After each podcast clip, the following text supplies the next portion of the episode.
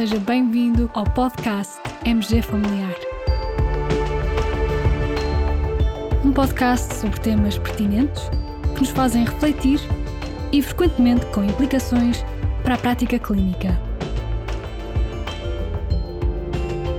E damos as boas-vindas ao nosso anfitrião, professor Carlos Martins.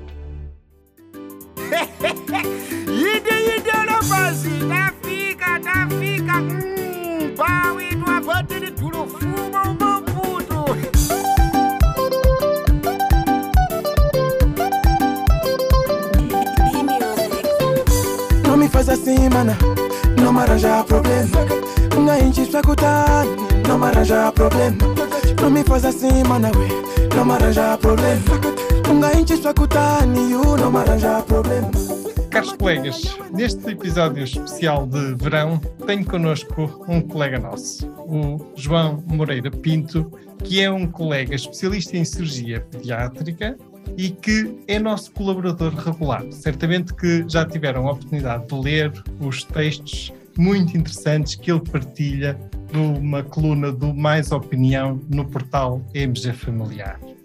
Então, apresentando agora de forma mais formal, especialista em cirurgia pediátrica, também é diretor científico no Hospital Escola Fernando Pessoa, investigador, doutorado, e eu e a Sofia hoje temos aqui este convidado muito especial. Olá, João, muito obrigado por participar neste episódio do podcast MG Familiar. Olá, muito obrigado pelo convite. Falarmos aqui um bocadinho da, da nossa experiência em Moçambique, não é? Muito bem, pegando já por aí, João, tens levado, com outros colegas, a cirurgia pediátrica a Moçambique. Quando e como é que surgiu essa iniciativa? A nossa iniciativa, que foi um curso de introdução à cirurgia pediátrica, insere-se numa série de atividades que uma ONGD fundada já em 2006 por um grupo de colegas mais da área da saúde materno-infantil, pediatria, ginecologia, obstetrícia, chamada Health Foremost, é uma ONGD que ficou mais conhecida entre os colegas por termos sido nós a fazermos a reconstrução pós-IDAI na Beira. Portanto, nós só chegamos lá passado um mês, não é a nossa função andar atrás do. Né, fazer a medicina de catástrofe, mas depois de um mês, na reconstrução, nesses planeamentos, tem sido esta ONGD. Pronto, mas antes disso, o nosso fundamento sempre foi a formação pré-graduada e pós-graduada e fui desafiado na altura a fazer qualquer coisa em termos de cirurgia pediátrica, que é uma das áreas que os colegas de Moçambique pedem por quase inexistência desta especialidade em Moçambique. Só para vos dar uma ideia, nós começamos em 2017 o primeiro curso. Nessa altura havia três cirurgiões pediátricos em Maputo e não havia em mais lado nenhum.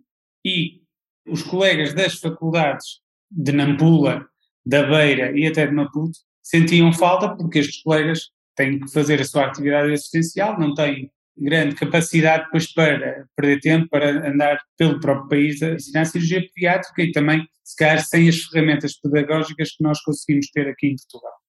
E, portanto, da Health for All sempre nos foi pedido, e nós sempre foi a nossa filosofia, responder a pedidos que vêm de lá. E veio o pedido lá de mais de 55% da nossa população é pediátrica e nós temos uma carência muito grande na formação nesta área. Portanto, nós abraçamos o desafio.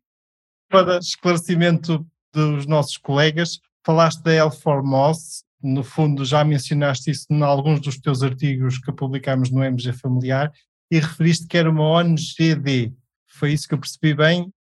Organização não governamental para o desenvolvimento. No fundo, estamos inseridos. Eu confesso que já conhecia o conceito da ONG, não conhecia o conceito da ONGD, mas achei por bem clarificar. Então, Organização Não Governamental para o Desenvolvimento. Exatamente. É algo diferente das ONGs tradicionais? Ou... Sim, no fundo, porque nós focamos nos países em desenvolvimento. Ok? Ou seja, as ONGs, pronto, para termos este estatuto, nós, no fundo, apresentamos os planos de atividades e os propósitos e os relatórios anteriores e pronto, e mostramos que o nosso foco não é tanto em Portugal, é, no caso é em Moçambique. Não é? Muito bem, e sei que neste último maio, justamente, mais uma vez, a cirurgia pediátrica portuguesa foi a Moçambique. Que equipa levaste, João? Por onde é que vocês andaram e como é que decorreu esta vossa missão formativa? Sim, portanto, nós agora foi a quinta edição. Portanto, nós interrompemos no ano de 2021, porque mesmo em 2020 nós conseguimos fazer toda a parte teórica, mas em 2022 nós retomamos a atividade, a atividade só para as pessoas perceberem, nós desde o início que fazemos toda a parte teórica à distância. Já usamos várias plataformas, agora estamos a usar uma plataforma chamada Teachable que permite que a visualização dos vídeos e a discussão em fórum seja feita de forma assíncrona, ou seja, cada aluno vai conseguindo ver os vídeos e tirar as suas dúvidas e para passar de modo tem que responder corretamente às perguntas. Pronto, cada um aprende ao seu ritmo, no fundo. Quando vamos para Moçambique, fazemos três formações práticas. Uma que é discussão de casos clínicos, outra é curso de suporte básico de vida em trauma e outra é um curso de feridas e suturas. Este ano fomos, portanto, fui eu como cirurgião pediátrico, foi uma colega que é interna de cirurgia pediátrica de Gaia, que é a Inês, e foi uma colega de anestesia, a doutora Catarina. Nós tentamos sempre, quando vamos, envolver os colegas locais, portanto, nós fomos a Maputo, onde tínhamos lá um colega da cirurgia pediátrica, que eu conheci como interno de cirurgia pediátrica, ele agora já é especialista. Em Nampula tivemos colegas da pediatria connosco, e da cirurgia pediátrica, e na Beira tivemos também colegas da pediatria. No fundo, eles são os professores das faculdades onde nós vamos, vêm fazer formação connosco. Claro que desse convívio surgem sempre projetos de novos estágios que possam fazer, formações à distância. é sempre enriquecedor, acho eu, para os dois lados. No âmbito desta atividade, João, vocês realizaram apenas formação ou também desempenharam funções clínicas, funções, por exemplo, enquanto cirurgião pediátrico? Não, é assim, nós formalmente só estamos a fazer formação, ok? Claro que a atividade clínica são as coisas paralelas que nos surgem, não é? Aquele miúdo que eles estão com uma dúvida, o filho do colega que não sabem se tem fimose, se tem varicocele e vão-nos pedir, mas formalmente o que nós lá fazemos é, é formação e é pré-graduado. Portanto, nós temos outros projetos no MTL Formose em que conseguimos conciliar a formação prática, por exemplo, indentária, onde estão a ser tratados os dentes dos miúdos e, portanto, aquela formação ombro a ombro com colegas de lá. Nós aqui não conseguimos concretizar este ano, mas é uma ambição nossa que das próximas vezes que formos lá, avançarmos com a introdução da cirurgia laparoscópica na cirurgia pediátrica lá. Ou seja, quer em Maputo, quer em Nampula, já tem o equipamento comprado e já nos pediram para fazer esta formação este ano. Infelizmente, por questões logísticas lá, o equipamento não estava disponível, nem as pessoas ainda identificadas e acabou por não acontecer. Mas é, é a ambição deles que da próxima vez que formos lá começarmos a formação pós-graduada para os colegas começarem a fazer eh, laparoscopia. Quanto tempo é que vocês estiveram lá? Nós estivemos lá 10 dias. Aquilo é assim, é 10 dias a 15 dias, realmente. Nós conseguimos às vezes tem a ver com os voos, porque nós fazemos aquilo de forma muito intensiva. Muito bem. Já tem acontecido teres pedidos de apoio, digamos, à distância, de colegas que estão lá e que eventualmente pedem alguma sim, assistência? Sim. Essas pontes acontecem naturalmente, porque nós depois, como a comunicação é feita pelo WhatsApp, exatamente como cá, a cada passo enviam fotografias, o que é que eu acho, o que é que não acho, qual era a atitude, embora os meios locais são muito diferentes dos nossos. O acesso à ecografia é muito difícil, a ressonância também quase sempre nem pensar, portanto há muitas laparotomias exploradoras e depois vê-se o que é que acontece. Realmente, para fazer tanta coisa em tão poucos dias, só mesmo com grande dedicação e espírito de missão. Mas, João, em relação a isto, vocês publicaram recentemente um artigo na African Journal of Pediatric Surgery em que dão conta dos primeiros resultados deste vosso programa de ensino à distância em Moçambique. De uma forma breve, consegues fazer-nos um resumo desses resultados? Sim, nós no fundo o que quisemos publicar foi o resultado preliminar destas formações e até alguns desafios iniciais. Portanto, nós começamos em 2017 e depois progressivamente em 2018 e 2019. Em 2017 começamos só com uma formação em Nampula e na Beira, em três faculdades. Progressivamente fomos alargando até seis faculdades. Começamos por usar a plataforma Moodle, facultada pela Universidade do Porto, e nós chegando lá fazíamos sempre um teste pré-formações práticas, onde a maior parte das coisas tinham sido dadas na parte teórica e depois fazíamos à saída, não é? No fim das três formações, fazíamos sempre um teste pós-formações para ver a aquisição de conhecimentos. Através de uma fórmula mais ou menos complexa que não interessa entrar em pormenores, nós no fundo conseguimos uma aquisição de cerca de 40% em termos de conhecimento novo entre o conhecimento à entrada destas formações práticas e à saída. E também temos conseguido que. Portanto, um desenho pré-pós. Que... Exatamente, nós fazemos um desenho pré-pós, mas só da parte prática. Um dos grandes desafios, até inicialmente, é conseguir que as pessoas frequentem a parte teórica com aproveitamento, ou seja, que consigam completar. Pronto. Vamos usando algumas estratégias, mas nós cerca de 85 a 90% temos de pessoas que completam imagino, a formação. Imagino que este trabalho seja bastante gratificante, quer para vocês e mesmo para os formandos. Desse ponto de vista, uma experiência muito humana, muito próxima, não, João?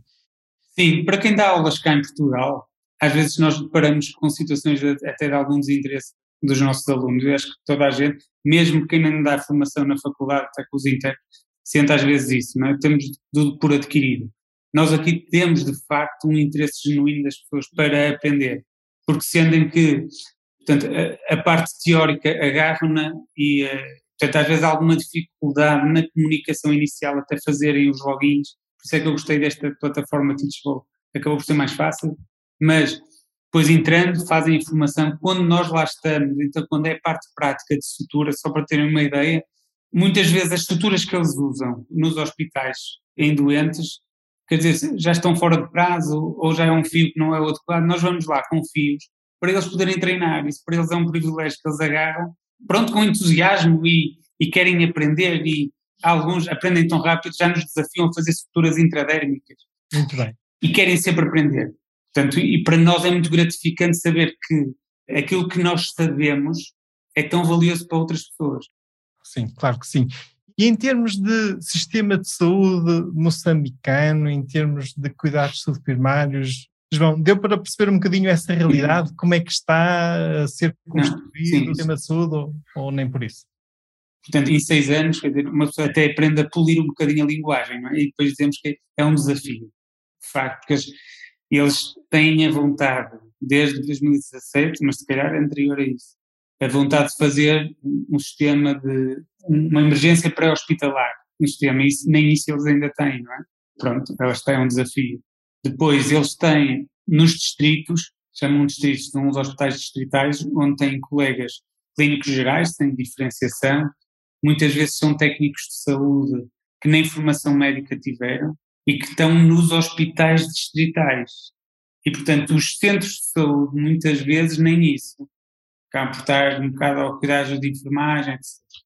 Desde que há estas cinco faculdades, portanto eu suponho que seja ali por volta de 2008, há uma vontade de fazer muitos clínicos gerais, portanto formalmente não são médicos de família, mas são pessoas que é para começarem a, a encher, no fundo, e a, a capacitar estes centros de saúde e estes hospitais distritais.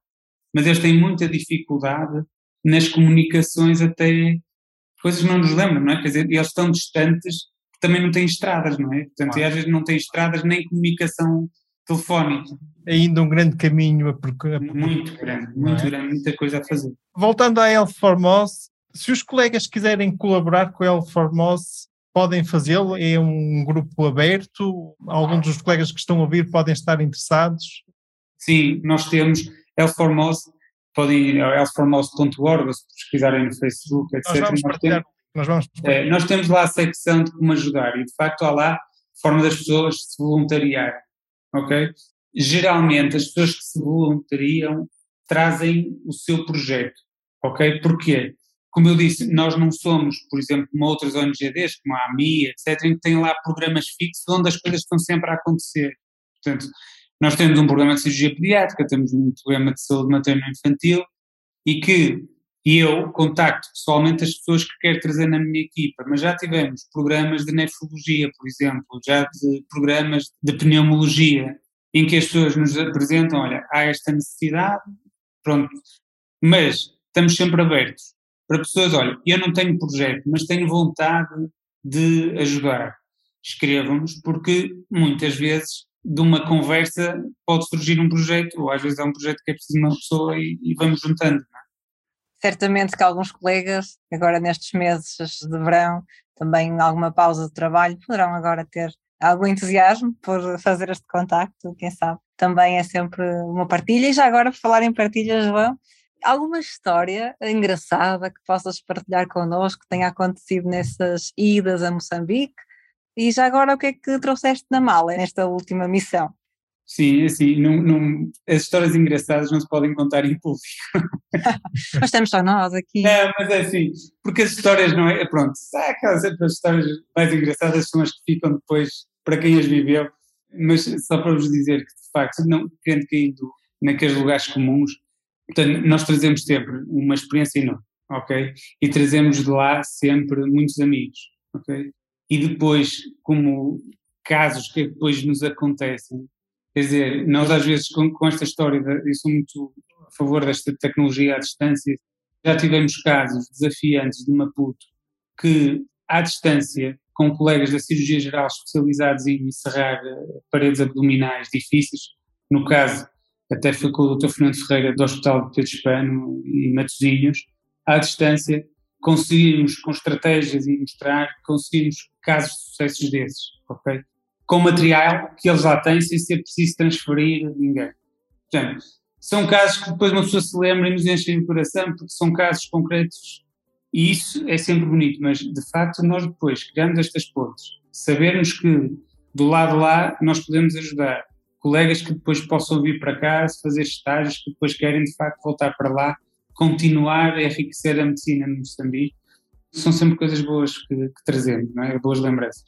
E do ponto de vista da cultura moçambicana, já agora há assim algo de especial que queiras partilhar com os nossos colegas? Um, um livro, uma música, assim algo que queiras? Sim, é assim, Moçambique, uma das coisas que me surpreendeu das primeiras vezes que lá foi, não tinha ideia que o moçambicano se identificava ainda tanto como o português. Ou seja, uma das coisas que eu me lembro era sempre que havia uma empresa portuguesa, eles diziam, aquilo é nosso, em contraponto com aquele é chinês, por exemplo. Aquele hotel é chinês, não é? este hotel é nosso, às vezes estava a ser construído pela Soares da Costa, por exemplo, ele é nosso.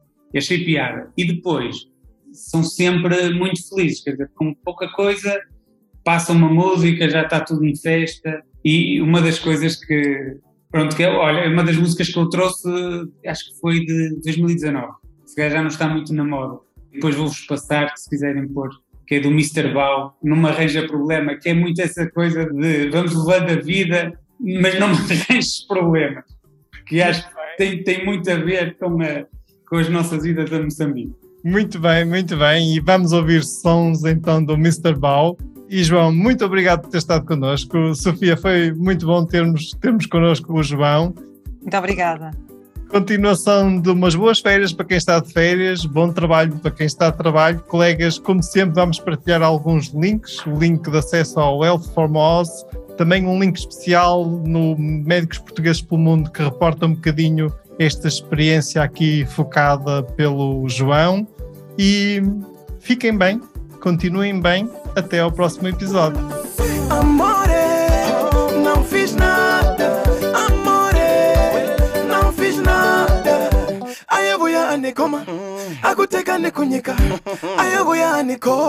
Aguteka nekunyika.